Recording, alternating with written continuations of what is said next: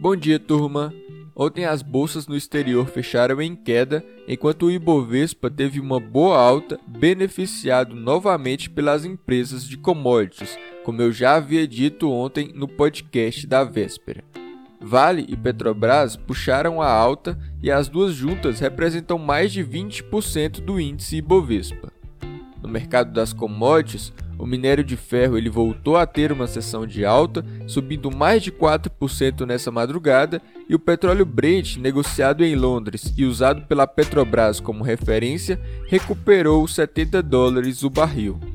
Agora pela manhã, os mercados dão uma recuperada e os índices futuros de Wall Street estão em alta.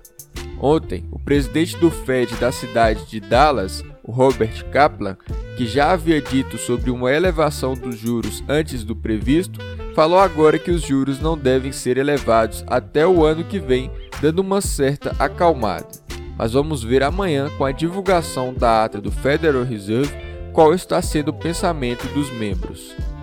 Enquanto a Europa também sobe, pensando positivamente esses sinais de reabertura da economia e recuperação das quedas mais recentes do mercado porque mais cedo foi divulgado que a região da zona do euro entrou em recessão técnica com a queda do PIB do primeiro trimestre deste ano, um recuo de 0,6% na base de comparação com o trimestre anterior e queda de 1,8% na comparação com o primeiro trimestre de 2020.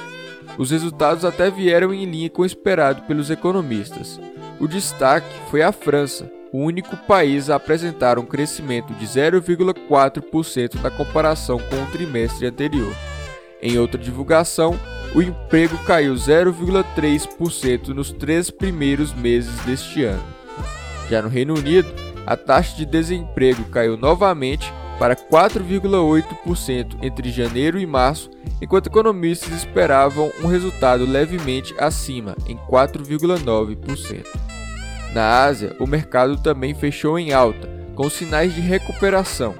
Até mesmo o Japão, após a sua economia recuar 1,3% no trimestre entre janeiro e março de 2021 em relação ao período anterior de três meses, o que perfaz aí um ritmo anualizado de declínio de 5,1%.